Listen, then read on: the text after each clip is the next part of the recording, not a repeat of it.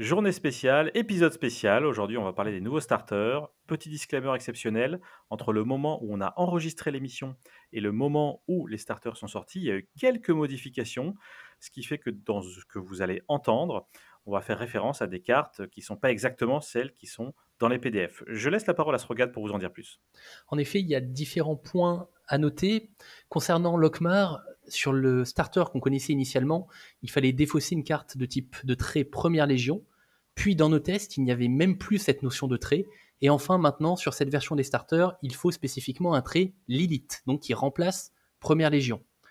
Un autre point important, certaines cartes ont changé de nom et on n'en a pas fait allusion, comme par exemple la diade d'énergie, qui devient maintenant bloc d'énergie. Et troisième point, euh, nous n'avons pas non plus parlé de la carte sonner la retraite dans l'épisode, car nous ne le savions pas à l'époque que cette carte allait être totalement supprimée. Bienvenue sur les éclaireurs de Drakerion. Je suis Madus. Et je suis Srogat. C'est parti pour l'épisode 6. Eh hey les gars, c'est Chris, m'oubliez pas Ah oui, c'est vrai, on sera trois aujourd'hui. Ah bah bienvenue, euh, mets-toi à l'aise. Ah bah merci, c'est pas dommage. Ouais bah il s'est midi à l'aise quand même. Hein. Ouais, je dirais peut-être même un peu trop, tu vois.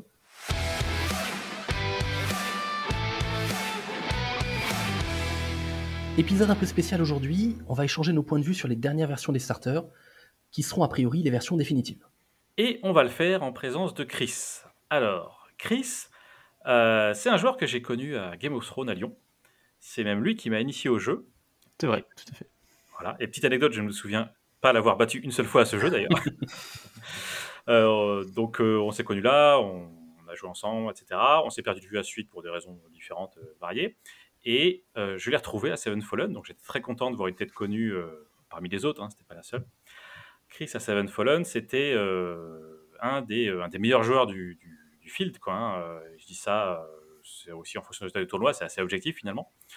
et Chris, il a également participé au Discord de Seven Fallen. Alors pour ceux qui n'ont pas connu, il sortait des espèces de. Pas des devinettes, je sais pas comment tu dirais ça, Chris. Des, des énigmes. Enfin, des, des énigmes et des jeux de réflexion, on va dire.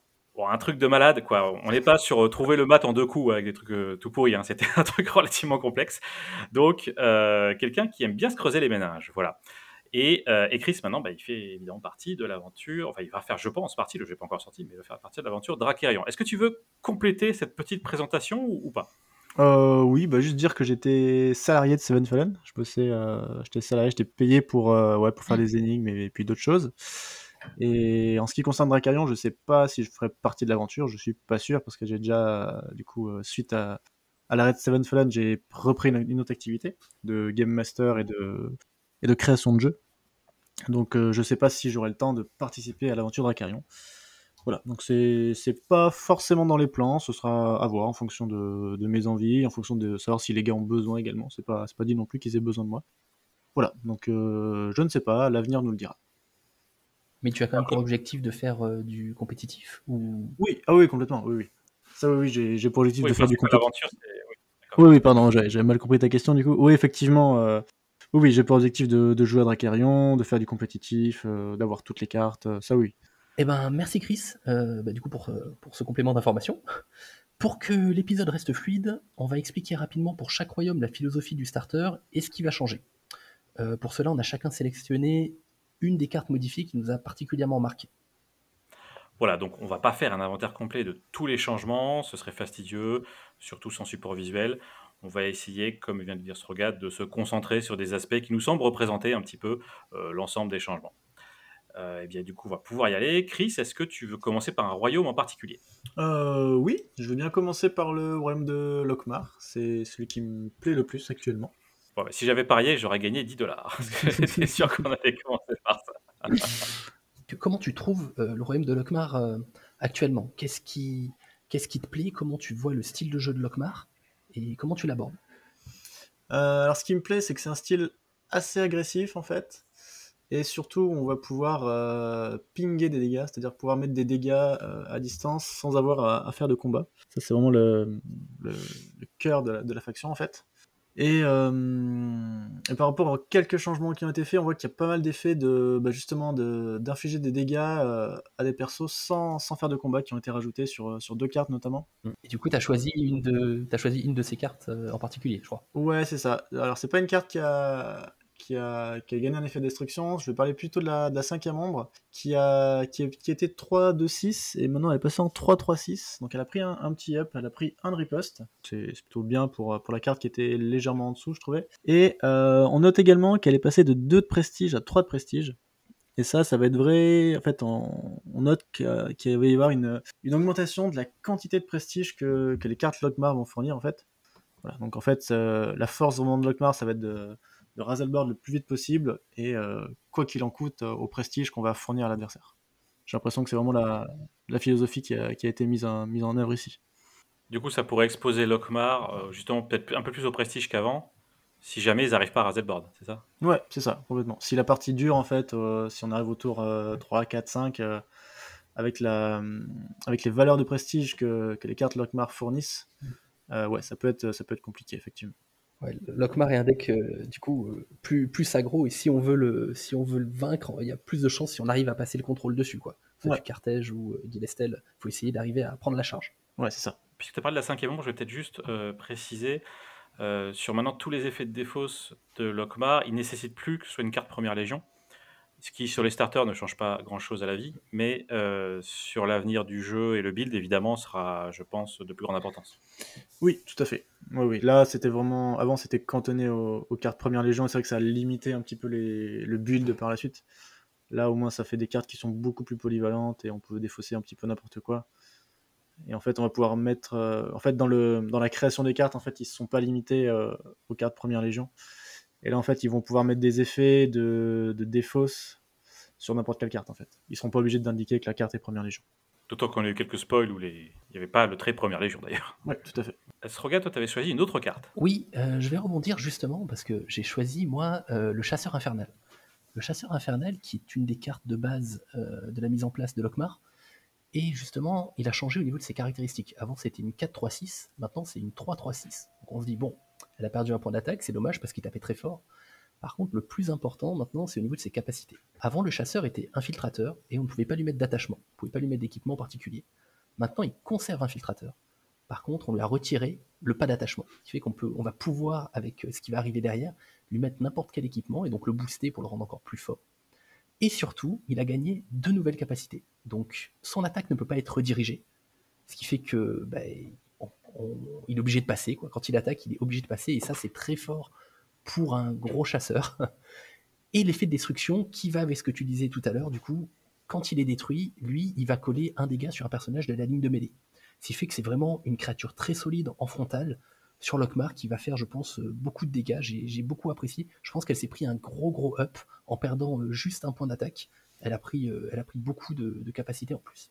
Ah bah, du coup, je vais pas être très original puisque moi j'avais sélectionné la flèche traîtresse, mais euh, vous avez déjà tout dit. Donc la flèche traîtresse, au niveau de stats, euh, c'était une 2-2-3 et puis 0 en attaque à distance. Là, c'est passé une 2-1-3, mais avec le 1 d'attaque à distance qui, était, est déjà là.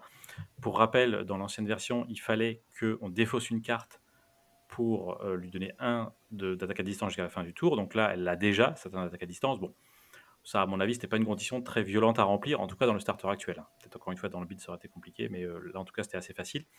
Euh, bah, le, la vraie, le vrai changement, c'est l'effet de destruction. Là aussi, un ping, un personnage. Alors, toujours sur la ligne de mêlée, ça, c'est quand même intéressant. C'est pas un ping n'importe où, on va pas le faire en soutien, ça, je trouve ça plutôt bien vu.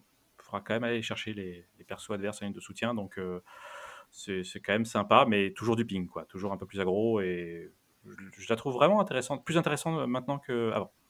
Cet effet de destruction, je trouve qu'il est sympa parce que ça représente un peu le, côté très bourrin de Lockmar. On attaque en frontal en fait. En frontal, en frontal, et on met les dégâts en frontal et tout, et ça permet d'essayer de, d'attaquer pour ensuite gratter et faire ramener les lignes derrière devant quand il n'y a plus rien en face. Quoi. En fait, ce qui est vraiment fort avec les, effets de destruction de la flèche traîtresse et du chasseur infernal, en fait, c'est que ça permet vraiment de moduler les dégâts un petit peu comme on veut. C'est-à-dire que si j'ai un, personnage adverse à qui il reste euh, 4 points de vie, ben, je pouvoir lui mettre 3 dégâts avec n'importe qui, en fait, c'est pas grave s'il reste un point de vie. En fait, je vais pas être obligé d'envoyer une grosse attaque euh, sur un perso avec qui reste un point de vie, parce que je sais qu'avec n'importe quel effet de destruction, je vais pouvoir le finir facilement. Et je vais pas gaspiller en fait toute une attaque juste pour tuer un perso à qui resterait un point de vie. Ouais, c'est super fort ça, carrément.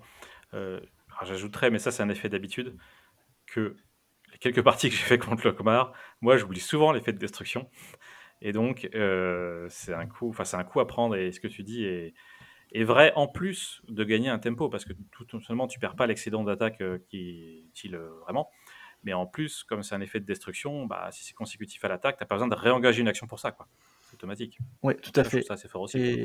Et, un, un truc aussi qu'on peut rajouter qui, est extrêmement fort aussi, c'est que euh, si on attaque avec euh, un chasseur infernal et qu'on va l'empaler sur, euh, sur une créature et qu'il meurt sur l'attaque, eh ben on peut infliger euh, 3 dégâts sur 1 et finir un perso adverse avec l'attaque, et également finir un autre perso avec l'effet de destruction. Et donc c'est l'un des, l'un des rares effets en fait dans Dracarion qui permet de tuer deux personnages avec une seule action. Et c'est vrai que c'est quelque chose que, que j'ai remarqué avant quand on jouait juste avec le fanatique convaincu. On s'en servait beaucoup dans cette optique-là. Et là, ça l'applique du coup à, d'autres personnages de Lockmar. Et euh, je trouve ça très intéressant. Tout cela est assez violent. Euh, je pense que Lockmar, enfin moi, pour les quelques parties que j'ai faites euh, avec, euh, enfin surtout contre en fait, hein, je me suis bien fait rincer. Donc euh, je pense que ça va être un, candidat euh, bien plus sérieux qu'avant, même si les changements de prime abord, on dirait ouais, ok, euh, bon, pourquoi pas. C'est assez violent, je trouve, hein, à l'usage. Alors, je pense qu'on a fait un peu le tour pour Lockmar. Ouais. Euh, Madus, est-ce que sur quel royaume tu as envie de passer? Bah, tu me demandes. euh, Ah bah oui, c'est pour ça, je t'attends. hein. Forcément, je vais aller sur Tiraslin. hein, Euh, Enfin, c'était Tiraslin Westland. J'ai lancé un dé, c'est Tiraslin.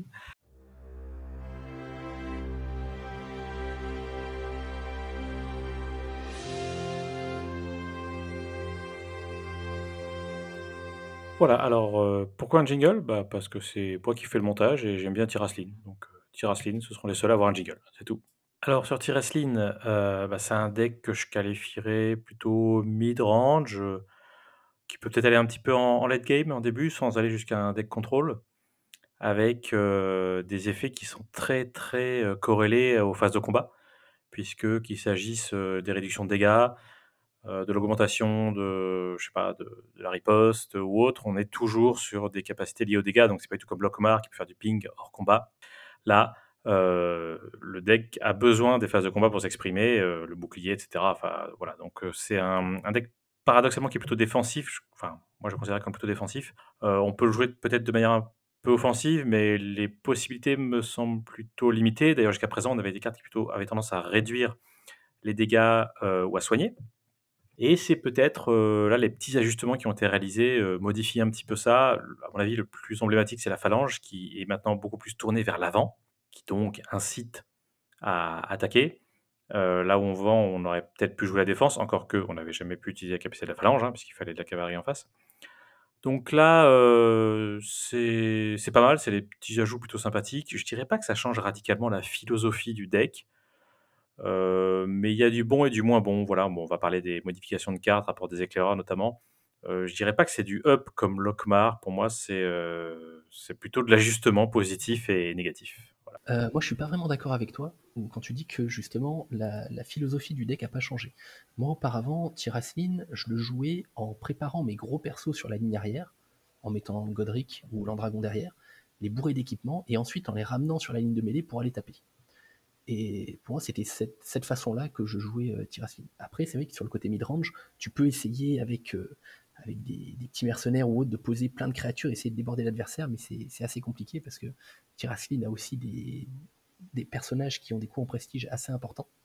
Mais euh, les petits ajustements qu'ils ont faits, qui ont l'air minimes, pour moi, sont quand même assez gros parce que ça change complètement ma façon de jouer le starter. Je peux plus me permettre euh, d'y aller un peu à la, à la one again. Là, maintenant, il va falloir faire un peu plus attention. Chris, est-ce que tu veux être juge de paix entre nos deux avis Comme ça, après, j'enchaîne sur la phalange? Euh, ouais, moi je trouve que le, la philosophie qui a changé effectivement, c'est qu'ils ont plus valorisé euh, le fait d'aller attaquer plutôt que le fait de, de défendre. Ici, on avait un deck euh, qui était vraiment fait pour, euh, pour défendre, augmenter sa défense, augmenter sa riposte. Et là, on voit que, euh, que la phalange, effectivement, a une capacité qui permet de- d'enlever la riposte adverse, donc on a vraiment envie d'attaquer avec. Même si c'était déjà le cas, vu qu'elle avait quand même 4 d'attaque, on avait quand même vraiment envie d'aller taper avec. Et on voit également que sur le porteur de dernier combat, il a perdu un point de vie, il a gagné un d'attaque. Donc encore cette, euh, cette philosophie vraiment de valoriser le, le fait d'aller attaquer l'autre plutôt que de rester passif en défense. Voilà. Ouais, justement, du coup, la phalange, euh, Madut, Eh bien, allons-y.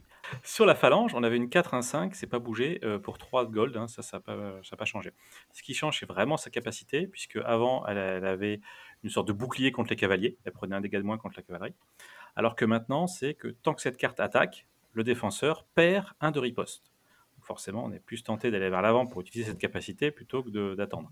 Euh, j'ajoute qu'elle a deux de rapporte 2 de prestige à celui qui s'en débarrasse au lieu de 1. Bon, ça, ça illustre assez bien ce que finalement, enfin, je veux dire, quand on a une carte comme ça qui euh, enlève du prestige, euh, forcément, on a envie d'aller taper adverse. Donc là, clairement, celle-là, elle est plus tournée vers l'attaque. Je voudrais rajouter quelque chose justement par rapport à la phalange. Le fait d'avoir cette nouvelle capacité fait que la phalange, maintenant, est beaucoup plus difficile à tuer. Avant, c'était déjà un personnage qu'on n'aimait pas voir et qu'on avait envie d'éliminer. Quand elle tapait, elle se prenait deux de riposte, voire trois, et du coup, après, avec une attaque, on pouvait l'achever. Maintenant, quand elle attaque, la phalange va prendre un ou maximum deux dégâts, ce qui fait qu'à à la face de l'adversaire, c'est beaucoup plus dur d'aller la chercher. Je trouve que le simple fait d'avoir rajouté cette capacité la rend vraiment insane et très très très désagréable à jouer. Surtout dans un tirasline où on aura la possibilité de le ramener en ligne arrière ou du coup de faire un petit changement surprise pour le faire apparaître au moment où on en a le moins envie. C'est marrant, moi j'aurais dit, enfin, dit un peu le bah, contraire. Non, je suis, je suis d'accord avec, euh, avec Strogat, effectivement. Elle va, ouais, elle va se prendre moins de dégâts du coup, vu que, quand elle va attaquer, elle, elle va se prendre ben, moins de dégâts vu que le défenseur aura moins de riposte. Et je pense que c'est aussi pour ça qu'ils ont augmenté leur, la valeur de prestige à 2. C'est pour justement mm. valoriser le fait, euh, le fait d'aller la chercher. Quoi. Alors, je comprends ce que vous dites, mais je pense que quand on attaque, on va quand même se prendre à minima 1, voire 2 de riposte. Et qu'après, aller taper 3 dégâts, bon, ça, se fait euh, quand même. Donc pour moi, elle attaquera une fois et elle sera, euh, elle sera dégagée après. D'autant plus que je trouve que celle-là, elle attire la foudre. Clairement, elle est là, tout le monde a envie de la bourrer avant qu'elle bourre. Donc là, là où je vous rejoins et que ça change un peu le jeu, c'est que en la mettant en jeu, on incite l'adversaire quand même à venir l'attaquer. Donc ça fait un peu une sorte de d'hameçon, de bait euh, qu'on avait peut-être un peu moins avant. Mais pour autant. Dans Tirasline, tu as du soin. Dans Tirasline, tu as, de quoi un peu le défendre. Oui, tu as de quoi le défendre, mais euh, je dis pas le contraire. Mais ça va tellement attirer la foudre que ça peut être intéressant parce que ça peut induire de nouvelles façons de jouer en disant bah j'ai pas envie, j'ai envie, je préfère qu'il attaque ça plutôt qu'autre chose.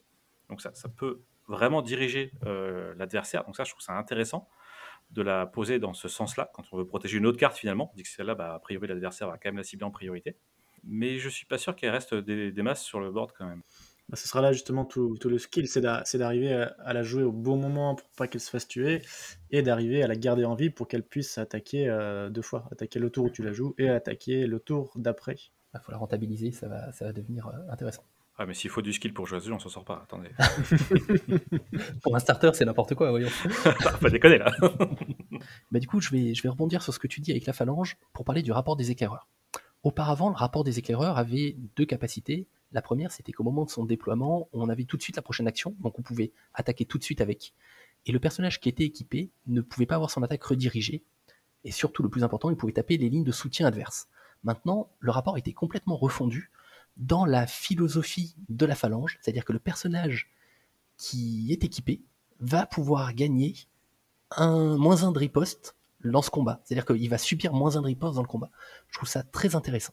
Sachant que l'attaque du personnage, cette capacité ne bouge pas, ne peut pas être redirigée ou annulée. Si on met un rapport des éclaireurs sur une phalange, la phalange attaque et on utilise le rapport, ça veut dire que la phalange prend moins 2 de riposte. Ça permet de la maintenir encore, justement ce qu'on disait juste avant, ça permet de la maintenir encore en vie et de, taper beaucoup plus fort, et ça pousse du coup à l'affrontement direct. Par contre, c'est vrai que maintenant, on ne peut plus aller taper des lignes arrière, mais bon, on peut pas tout avoir non plus, il faut essayer un peu d'équilibrer le jeu. Ouais, je veux juste rajouter que l'effet est très intéressant, mais tu vas quand même perdre une action pour pouvoir le jouer avant de pouvoir faire un combat. C'est pas, enfin, le fait qu'on ait plus la prochaine action, ça fait qu'on va devoir perdre un tempo pour la jouer, ce qui fait que c'est un, petit, un petit malus quand même. Voilà. Un petit nerf, ouais. Ah, euh, moi, je trouve que c'est un gros nerf hein, pour le coup. J'étais vraiment fan de l'ancien rapport. Euh, là, celui-là, euh, je, suis mitigé parce qu'en fait, c'est comme la phalange. Une fois que tu l'as joué, le mec va a priori cibler euh, celui qui a le rapport des éclaireurs pour l'empêcher peut-être, s'il le, peut bien sûr, d'utiliser euh, cette capacité en attaque. Euh, donc là aussi, il faut bien la jouer, quoi. Faut pas la jouer n'importe quand. cette perte de tempo, elle me paraît hyper importante et elle va clairement induire des changements de, comportement. Moi, je sais que j'ai beaucoup de mal à la jouer et à la rentabiliser celle-là. Après, faut pas oublier que là, c'est des starters, on n'a pas encore toutes les cartes et voilà. Et je pense qu'il y aura vraiment beaucoup plus de stratégie à l'avenir sur le déplacement des personnages d'une ligne à l'autre. Et je pense que le rapport des éclaireurs, tu vas vraiment le jouer sur un personnage que tu as mis en ligne de soutien auparavant. Et ensuite, tu vas mm, faire déplacer ce personnage pour attaquer ensuite avec. Je pense que c'est plus comme ça que, ça, reprend cette philosophie-là, j'ai l'impression aussi, oui, tout à fait. Ça fait sens, tout à fait. Et toi, Chris, est-ce que du coup, tu voulais nous parler d'une carte en particulier qui t'a Je vais vous parler rapidement du bandage temporaire. Euh, il n'a pas beaucoup changé, il est presque identique, donc il peut jouer en imprévisible, donc il peut jouer pendant un combat, et sa réaction lorsqu'il est attaché à un personnage, on soigne ce personnage de 1. Sauf que maintenant, pour pouvoir faire cet effet, il faut l'incliner. C'est-à-dire que euh, on pourra faire son effet qu'une seule fois par tour. Et donc ça, je pense qu'ils ont mis ça en place pour éviter, pour éviter les bêtises où on pourrait, euh, par exemple, imaginer une carte à l'avenir qui va déplacer un attachement. Et donc on pourrait utiliser l'effet du bandage plusieurs fois dans le même tour. Et d'ailleurs, c'était déjà le cas lorsqu'on attachait le, bandage sur, euh, sur une phalange, par exemple, et qu'on utilisait la carte euh, Solidarité des exilés pour, pour remplacer la phalange par un autre personnage, et du coup, quand on changeait de personnage, le bandage se rattachait sur le personnage, du coup, re de 1. C'était déjà extrêmement fort, et donc ils ont, ils ont bien fait, à mon avis, de, de, faire, de mettre cette condition d'inclinaison pour éviter de pouvoir utiliser le bandage plusieurs fois dans le même tour. J'aurais juste voulu prendre 30 secondes, si vous êtes OK, pour euh, rapidement aborder le cas de protéger par les murs. Vous vous rappelez, c'est l'événement qui a ajouté deux ripostes. Oui. Euh, et qui là a finalement un effet euh, plus souple, puisque en inclinant la bannière, on choisit un défenseur cercle extérieur qui gagne soit plus un de riposte, ou on choisit un attaquant, on lui fait perdre deux d'attaque à distance lors de ce combat. Et bah, comme, comme vous le savez, moi je suis très très fan de ces cartes on peut choisir un des deux effets parce que pour moi c'est la garantie que la carte sera jamais morte. Je trouve ça vraiment intéressant comme changement. Ouais, c'est intéressant et puis c'est surtout plus équilibré parce que c'est vrai que donner deux de riposte en inclinant cité c'était extrêmement fort. Comme, enfin c'est un petit peu l'équivalent de incliner votre cité et infliger deux dégâts à un personnage adverse, c'était extrêmement fort. Et là on a, ouais, on a une carte qui est un peu plus équilibrée. Ce qui est important à noter, c'est que protégé par les murs, on incline la bannière. Donc maintenant, on peut faire à la fois l'effet de la cité de prévention d'un dégât et à la fois protéger par les murs. On n'incline pas la cité de par ce fait. Hein. On peut faire un bon, bon coup de surprise. Ouais, mais tu pouvais déjà le faire avant. Tu pouvais très bien défausser une carte tant que ta cité était redressée et ensuite faire le protéger. Ouais, il fallait le faire dans le bon ordre, du coup. Oui, oui, effectivement. Euh, et donc, euh, donc protégé par les murs, on voit que cette idée a été également reprise pour une autre faction qui est Westland. Donc, je, si vous êtes d'accord, je passe sur Westland. Allez. Ouais. Alors, Westland, euh, il y a eu assez peu de changements. Par contre, le peu de changements qu'il y a eu, j'ai l'impression euh, que ça a été uniquement des nerfs, hein, personnellement. Donc, vous me donnez un petit peu votre avis. Euh, Westland, qui était ma faction, ma faction de cœur, enfin qui est toujours ma faction de cœur, hein, mais peut-être que ça va changer. On verra pour le prochain tournoi, qui sait? C'est un deck que je qualifierais plus de, mid-range, encore une fois. Hein, ça fait quand même beaucoup de decks mid-range, mais qui a des persos assez solides, qui tapent assez vite, mais c'est pas de l'agro, ça va pas trop vite, mais en même temps ça permet de contrôler un petit peu et de voir où est-ce qu'on va répartir nos dégâts à distance. Donc sur Westland, euh, moi j'ai choisi de vous parler justement d'une carte que j'aimais beaucoup, qui est donc la, montagne ne flanche pas. Donc cette carte, elle permettait, euh, c'était un événement qui permettait en phase de combat de taper sa bannière et un nain gagner deux de riposte. Donc c'était très fort, hein, parce que pour un engagement de bannière, c'est voilà, ça collait deux dégâts.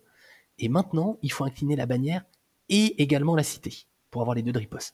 Ce qui, moi, m'a euh, fait un petit peu pleurer. Hein. J'ai versé ma larmichette quand j'ai vu ça, parce que j'aimais beaucoup cette carte. Et maintenant, elle coûte donc elle coûte beaucoup plus cher. On doit incliner la bannière et la cité, mais en plus, on ne peut plus faire de petits effets combo surprise. Pour prendre l'exemple du protecteur sylvestre, avant, quand il était attaqué, on avait la possibilité, en tapant la cité pendant la phase d'attaque, de dire bon ben cet elfe devient un nain, et ensuite, en tapant la bannière, de dire bah en plus il a deux de riposte, ce qui fait qu'on avait quatre de riposte avec un elfe comme ça s'il n'était pas engagé. Maintenant, c'est plus possible. On peut pas, on peut pas cumuler les deux. Donc, comme il faut taper la bannière et la cité, on donne plus de riposte. Et comme ça doit être forcément un nain, et ben ce sera forcément sur la ligne de front. Donc, c'est plus, on va dire, c'est plus rationnel, c'est plus équilibré, et je pense qu'il le fallait. Mais savez que ça m'a fait mal à mon petit cœur quand même on notera qu'on peut quand même, euh, on peut quand même donner le trait nain à un elfe, mais ça se fera du coup en dehors de la phase de combat, et du coup tu vas perdre une action pour faire ça. Mais ça reste possible. Tout à fait, c'est-à-dire qu'il faut l'anticiper.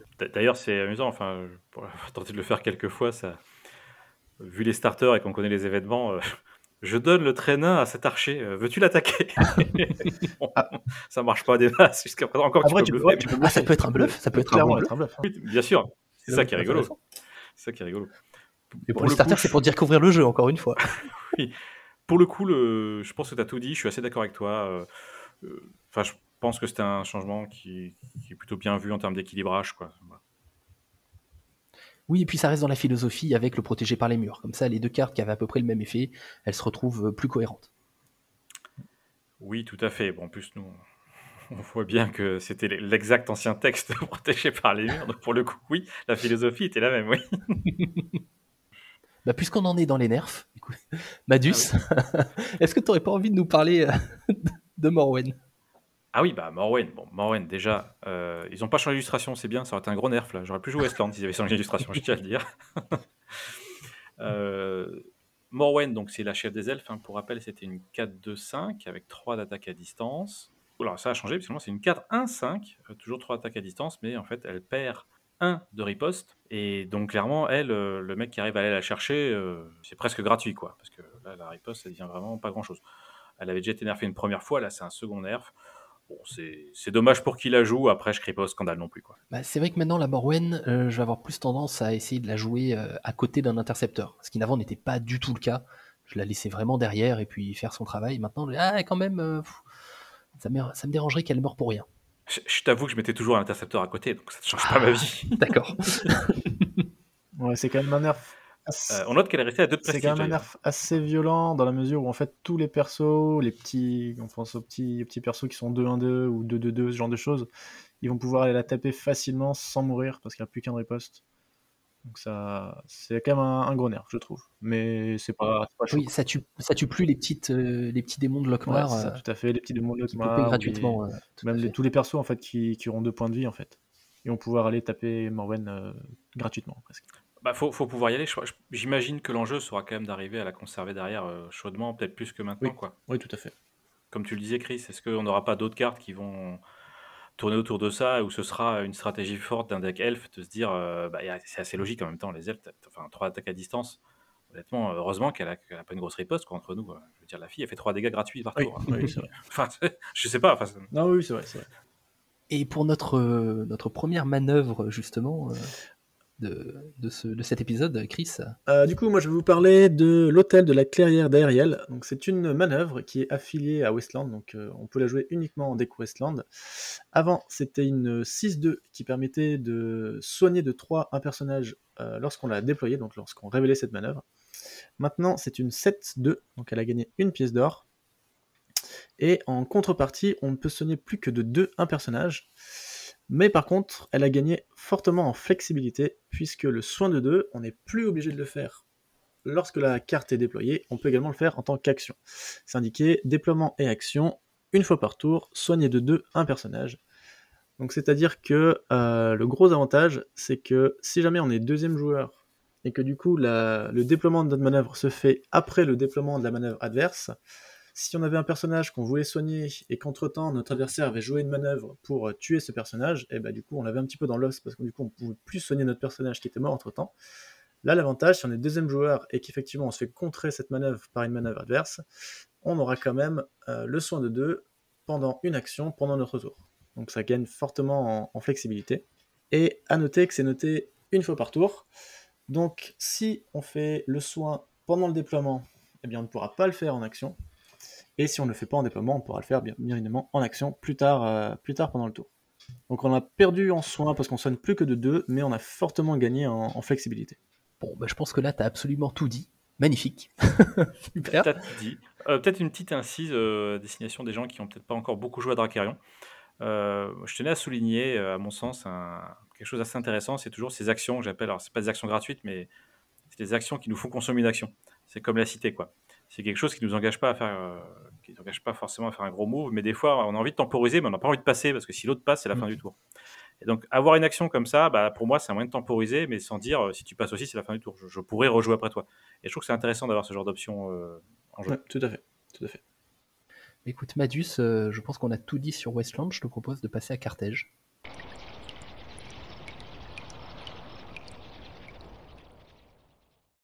Mais c'était quoi ça? Ah bah t'as payé le mémo. Maintenant on peut ajouter des jingles. Quel mémo et, comment t'as fait? T'appelles ça un jingle? Un bruit de flotte sur des cailloux? Attends, c'est adapté à Carthage, on joue sur l'ambiance. Bon, Chris, toi qui es impartial, et qui saura, j'en suis sûr, rendre un avis neutre, indépendamment de nos années d'amitié, euh, de soutien, de lutte commune à Westeros, tu trouves que ça ressemble à un jingle ça? Ah ouais, moi je trouve que c'est assez adapté, ouais. Ah bah tu vois qu'il est classe mon jingle Ouais, bon, j'en connais deux qui vont se retrouver avec des voix de pingouins. Bon, allez, pour revenir au jeu, Carthage. Ah là là, les morts vivants. un gros problème avec les morts-vivants. C'est très ambivalent, les morts-vivants. Je, je dois que je suis pas un gros joueur de morts-vivants, mais euh, pour avoir testé euh, Cartet, j'ai pris beaucoup de plaisir à jouer, donc c'est un plaisir coupable.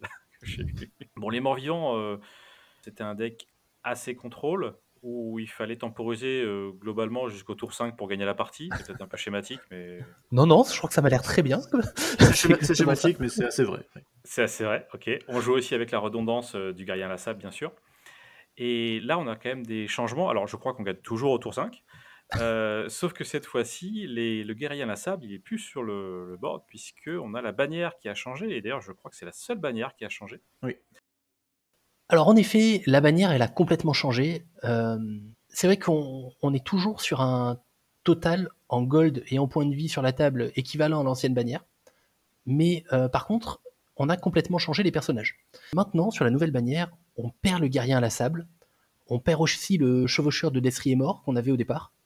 Et à la place, du coup, on récupère quand même euh, bah, le champion ressuscité, qui est un des gros steaks du starter avec euh, Necros, je trouve, un des, des- des bons persos costauds, quoi. Le champion ressuscité, du coup, il a également, au passage, changé de capacité. C'est-à-dire que maintenant, il est infiltrateur, il n'est plus intercepteur. Donc ça montre encore la volonté de l'équipe à essayer de pousser les joueurs en attaque. C'est exactement ce qu'on disait tout à l'heure. En faisant ça, on, essaye de forcer Carthage à pas faire que du contrôle. Alors on se retrouve avec euh, trois personnages sur la table avec cette nouvelle bannière contre quatre auparavant. Donc du coup, ça veut dire moins de contrôle, encore une fois. Et le guerrier squelette, on ne peut plus temporiser avec, et il va falloir faire un, espèce de choix stratégique, que je trouve également intéressant avec cette nouvelle bannière. C'est-à-dire que quand on démarre la partie, en fonction de qui on affronte, on va devoir un peu réfléchir et choisir. Est-ce qu'on veut faire un deck et un combat là avec le guerrier inlassable? Donc on va essayer de l'avoir dans la main de départ, on va essayer de récupérer des Mira ou des recruteurs d'endormis pour aller le chercher. Ou alors on, on change complètement la strat, on verra si on a des inlassables, on, on essaye de faire avec autre chose. Du coup, euh, Chris, bah toi justement qui as plus d'expérience euh, avec Carthage, qu'est-ce que, toi tu en penses? Euh, ouais, pour moi, c'est quand même un, nerf ce changement de bannière parce qu'on a plus que 3 persos au lieu de 4, donc on est, moins flexible aussi sur notre première attaque et on perd surtout, l'intercepteur. Maintenant que le champion ressuscité et, et infiltrateur est plus intercepteur, on n'a plus du tout d'intercepteur euh, au début de la partie et on perd ce fameux, ce fameux guerrier inlassable. Euh, Donc effectivement, ça va dépendre de, notre main de départ. Euh, donc je pense qu'on va moins jouer sur les guerriers inlassables et il faudra peut-être voir les, cartes qui vont sortir dans la première extension, voir s'il n'y a pas moyen d'aller les chercher un peu plus, rapidement, ou s'il n'y a pas une autre bannière qui va sortir pour, aller les chercher. Euh, on notera quand même qu'on a deux infiltrateurs au setup, ce qui fait que je pense que encore une fois, on va plus jouer sur euh, le positionnement de nos personnages sur les, sur les deux différentes lignes. Euh, vraiment, euh, je pense garder nos, nos infiltrateurs sur la ligne avant pour éviter, euh, pour éviter de se faire, euh, se faire shooter nos, nos persos en ligne arrière. On pense notamment à Mira qu'on pourrait jouer plus tard par la suite, euh, ou d'autres persos qu'on a envie de garder en vie sur notre ligne de soutien. Et est-ce qu'on peut dire un mot sur le tyran que tu avais sélectionné comme carte? Donc il a toujours les mêmes stats, c'est toujours une 2-2-2 pour 1 d'or, euh, il file 0 prestige toujours. Euh, avant il avait un effet, quand il était dans la défausse, on pouvait remettre 4 événements euh, nécromanciens de notre défausse sous notre deck pour le récupérer dans notre main. Et euh, c'était assez fort, ça nous faisait une carte qui pioche virtuellement assez facilement en, en milieu ou fin de partie. On allait facilement avoir 4 voire 8 événements dans notre défausse et donc on pouvait le ramener une fois ou deux, ce qui était assez fort. Et maintenant, il n'a plus d'effet dans la défausse, il a un effet de destruction. Destruction, retire de la partie 5 événements nécromanciens, donc on est passé de 4 à 5. Et en plus, il faut les retirer définitivement de la partie. On les remet pas sous le deck. Ils vont plus sous Ah, le ils deck, vont plus sous le deck, tout à fait. Ce qui est, ce qui est quand même plus, plus, beaucoup plus contraignant. Et euh, donc on récupère toujours cette carte dans notre main. Mais là, il faut le faire vraiment au moment où il est détruit. Donc au moment où il est détruit, il faut qu'on ait déjà les, les 5 événements euh, dans notre défausse. Donc c'est c'est quand même un gros nerf. Mais je pense que c'est plutôt mérité pour euh, une carte euh, de late game qui revenait, euh, qui revenait facilement pour, pour un gold, qui pouvait facilement infliger, infliger 2 dégâts, puis re 2 dégâts pour un gold assez facilement. Oui, parce qu'il me semble que justement le tyran, avant, au tout début, dans les toutes premières versions, il n'avait même que un point de vie, et Oui. donc il est passé de euh, très peu jouées à cartes trop jouées. Tout à fait. Madus, toi, je crois que tu voulais nous parler d'un changement qui est très important là pour le coup, parce qu'on a complètement remplacé une carte dans le starter. Oui, d'ailleurs, c'est, je crois, la seule occurrence de ce type de changement. Où là, on ne parle pas d'un changement de capacité, on parle d'un changement de carte. Où avant, on avait, alors si je dis pas de bêtises, rassembler les os en événement. Oui. Et maintenant, on a relevez-vous en événement. Alors, rassembler les os, bon, peut-être juste pour ceux qui n'ont pas l'habitude de jouer cartège. En action, on inclinait la bannière ou l'un des personnages nécromanciens et on mettait un perso squelette depuis la défausse dans la main. Donc ça, on oublie. À la place, euh, on a un événement qui coûte 0, hein, tout comme l'autre d'ailleurs. Mais c'est beaucoup plus simple. En action, je redresse un des personnages squelettes qui coûte 3 au moins. Et euh, bon, là, je ne sais même pas si ça vaut le coup de commenter cette carte. Ça me paraît très fort et suffisamment euh, évident pour voir tout ce qu'on peut en faire, que ce soit bon, bah, en attaque, en défense sur, sur une interception ou autre. voilà, ce qu'on aura aujourd'hui ou ce qu'on aura demain, je veux dire, dans les, dans les cartes qui arriveront. C'est le genre d'événement assez versatile, qui est pas totalement gratuit. Il faut quand même le jouer au bon moment.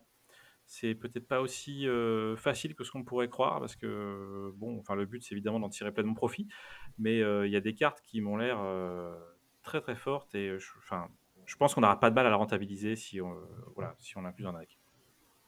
Et ben justement, si je pense un petit peu au build plus tard avec juste ce qu'on a là, moi je mettrais bien les deux dans un deck parce que je, trouve le relevez-vous très intéressant, mais euh, il me semble que le rassembler des os permettait d'aller chercher un Necros. Ouais, effectivement. Effectivement, je suis assez d'accord avec toi, Strogat. Le rassembler des os était, était pas mal parce que du coup, avec la cité, on pouvait facilement défausser euh, beaucoup de cartes de notre deck. Et euh, on aimait bien bah, défausser les Necros parce qu'on n'avait pas envie de les piocher tout de suite. Et on pouvait facilement les récupérer avec, avec Rassembler les os. Je pense que les deux cartes trouveront leur place dans le build. Bah, en plus, en termes de build, je trouve ça intéressant. Enfin, on n'est pas obligé de mettre carte nécro. Si on a 4 rassemblés les os, ça peut... enfin voilà, on peut aussi essayer de trouver. Ça peut jouer dans les 8, quoi. 4 et 4. Euh, on peut aussi gagner un peu en modularité, en mettant peut-être un peu moins. S'il y a une autre grosse carte, un autre gros finisher, euh, peut-être qu'on pourrait trouver un moyen de dire 4 euh, rassembler les os, ça permet de mettre 2 et 2 par exemple. Ça donne de la modularité, je trouve. Mmh, oui, c'est ça. Après, rassembler les os, je pense pas que ce soit une carte que tu as envie de jouer en x4. Effectivement. C'est peut-être du build théorique. Bah, sinon, on a la manœuvre on a la manœuvre Godric rencontre Mira, on met un seul Necros et puis euh, on va le chercher. Quoi. Mm. Comme ça, on est sûr de, pouvoir récupérer. On va maintenant parler de la dernière faction qui nous reste, à savoir euh, Gilles Estelle. Euh, donc c'est une faction de magiciens, clairement. Des magiciens qui vont invoquer des golems et des dragons pour combattre à leur côté. Et ils vont également lancer beaucoup, beaucoup de sorts. Que ce soit des sorts offensifs pour aller infliger des dégâts, ou des sorts défensifs, ou même des sorts pour, essayer de contrôler un petit, peu, les attaques adverses. Donc là, ce qui a changé par rapport au starter initial, bah, c'est toutes les nouvelles illustrations qu'on a, de très belles illustrations euh, des différents artistes. On a des définitives, ça y est. Tout à fait. Et je vais vous parler rapidement du bouclier de magie, qui a, qui bien changé. Donc avant, il fallait incliner la cité pour gagner deux boucliers sur l'un de nos personnages. Et maintenant, plus besoin d'incliner la cité, on peut directement gagner un, seul, un bouclier.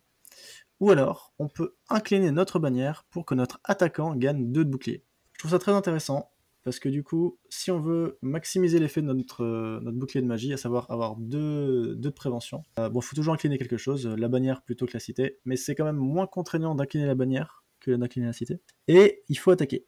Et encore une fois, comme euh, sur l'ensemble des cartes, je trouve, ils ont vraiment valorisé le fait d'aller attaquer l'adversaire plutôt que de rester passivement en défense. Je trouve ça très intéressant. En fait, ils ont, sur la plupart des cartes, ils ont augmenté la valeur d'attaque et euh, diminuer souvent les points de vie ou la riposte.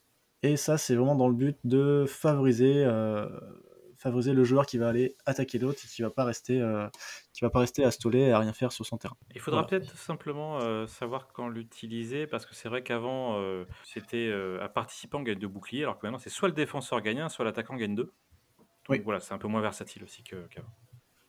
Bah, tu dois être content, ça fait deux effets du coup. Ça compte, ça compte quand même que pour un ou? Moi, en herbe Lestel, je suis content. Hein, je m'arrête là. Hein. Alors, moi, c'est le gardien du vieil esprit. Je trouve qu'il est assez, euh, assez révélateur d'un changement que j'ai applaudi dès, dès demain. J'avais beaucoup de mal avec Gilles en toute franchise. J'ai jamais joué le deck, ça m'attire pas, mais c'est un avis personnel, donc on peut, c'est pas très grave. Hein. Euh, par contre, je trouvais que les cartes étaient un peu surstatées même si on n'est pas d'accord avec moi, j'ai des stats qui le prouvent. Donc elles étaient surstatées, ça je peux vous le dire. Euh, en tout cas, quand on fait ma division par rapport au coup. Et, euh, et, pour des mages, bon, ça je trouvais ça un peu étonnant que les mages soient aussi costauds. Mais bon, centrons-nous sur le jeu. Euh, le gardien vieil esprit, il passe de 2 de 6 à 2 de 5. Et bien, ça, finalement, je trouve que c'est pas mal. Je trouve que ça le, ramène un peu au niveau des autres. C'est un peu subjectif ce que je dis, mais c'est des petits nerfs qui me semblent quand même importants parce que trouvais qu'ils s'envolaient un petit peu quand même. Les autres étaient un peu trop forts, voilà, à mon sens. Je, je rajouterais qu'il a également pris un point de prestige. Tout à fait. C'est vrai qu'on n'a pas fait la liste. Je l'ai pas dit. Tu fais bien de le souligner. Eh ben, pour rester dans, dans ce que tu dis, moi j'ai choisi de parler de la diade. Alors pourquoi? Parce que c'était quand même une de mes cartes préférées euh, sur Guilestel, et je pense que c'est c'est le, le cas de plusieurs joueurs. C'est-à-dire que cette carte, était, elle était magnifique. Pour 4 euh, d'or, on avait une 3-3-6 qui avait euh, deux capacités possibles. Donc, selon ce qu'on révèle au-dessus de notre deck, ça colle 2 dégâts. Ou alors, ça permet de redresser un personnage qui ne s'appelle pas Diad. Donc, c'était absolument magique et fabuleux. On avait la possibilité de détaper euh, le mage condamné, de détaper Gladys. Vous pouvez faire n'importe quoi et taper deux fois avec. Je, trouvais ça sublime. Et justement, j'avoue, même moi qui suis un grand fan des mages, euh, je trouve que c'était trop fort. Donc la diade a été complètement refondue. Donc maintenant, elle a également perdu un point de vie. Ça devient une 3-3-5. Mais sa capacité a complètement changé. Maintenant, comme action, on l'engage, on engage la diade, on défausse la carte du dessus du deck, encore une fois. Si c'est un sort, on colle 2 dégâts sur la ligne de mêlée, donc ça, ça, ça bouge pas. Par contre, si c'est un personnage, c'est la diade qui va gagner plus 1 d'attaque pour ce combat, et elle attaque un personnage sur la ligne de mêlée. Donc encore une fois, comme tu disais Chris, ça pousse à l'action, ça pousse à aller taper avec les mages, ce qui fait que avant, ils pouvaient jouer les mages, je, voyais ça un petit peu sur du contrôle, comme euh, un côté cartège avec plus de contrôle. Maintenant, sur ce starter, le côté contrôle, je le vois beaucoup moins. On est là plus pour taper, bourriner, essayer d'utiliser les sorts pour euh, se protéger, mais on va taper le plus vite possible. Et je trouve que cette diade est beaucoup plus équilibrée comme ça. Donc, c'est-à-dire qu'elle va gagner plus 1 d'attaque si on révèle un personnage, ce qui fait qu'elle va passer à 4 d'attaque.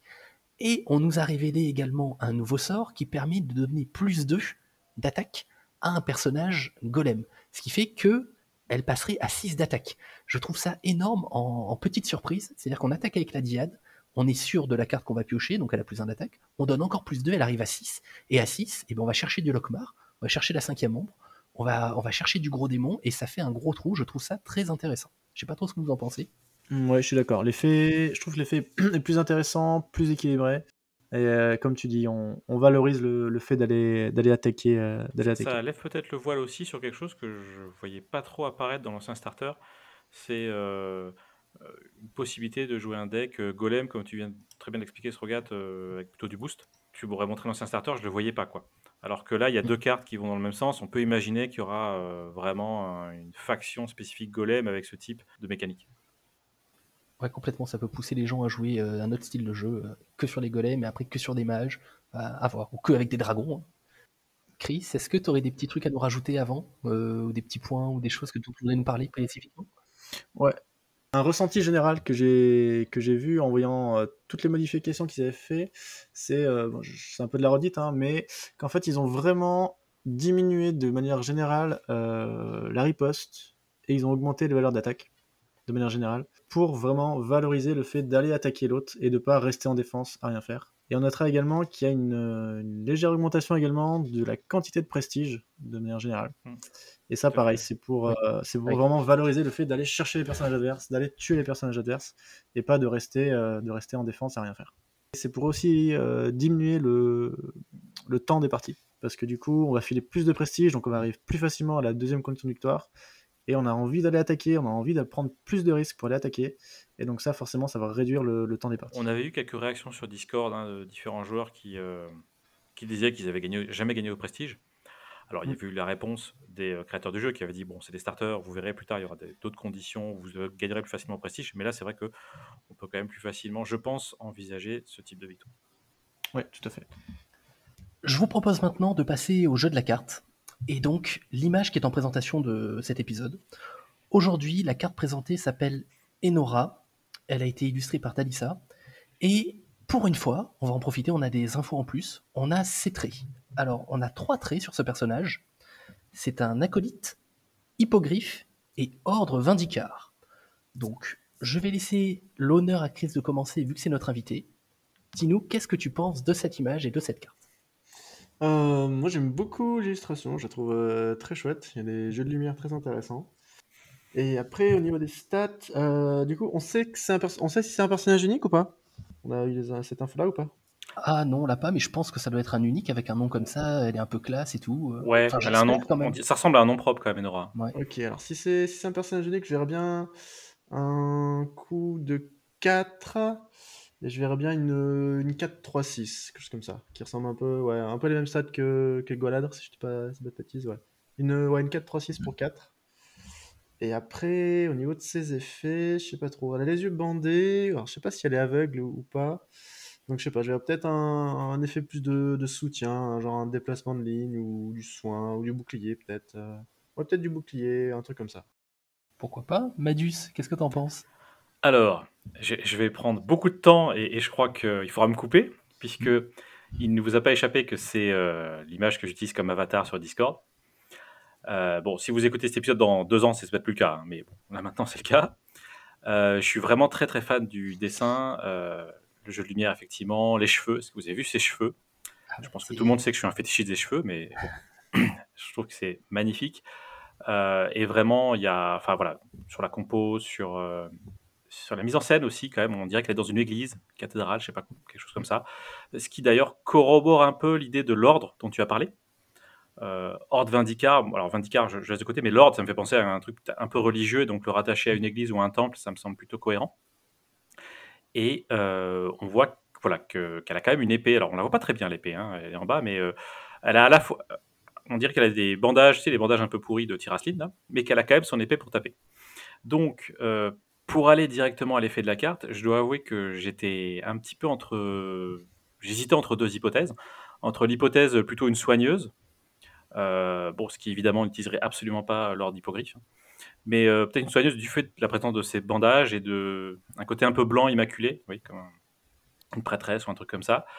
Euh, et l'autre idée que j'avais, c'était bah, utiliser justement euh, l'ordre Vindicar. Alors Vindicar, je suis allé vérifier sur, sur Internet, Wikipédia, et Vindicar, c'est pas que Warhammer, c'est plein de trucs. Donc euh, on nous dit euh, revendiquer, réclamer en justice, mais défendre aussi, et, ou se venger. Donc je m'étais dit, est-ce que ce serait pas une nana qui vient défendre, qui donnerait un, un buff de défense à quelqu'un qui est sur la ligne, par exemple?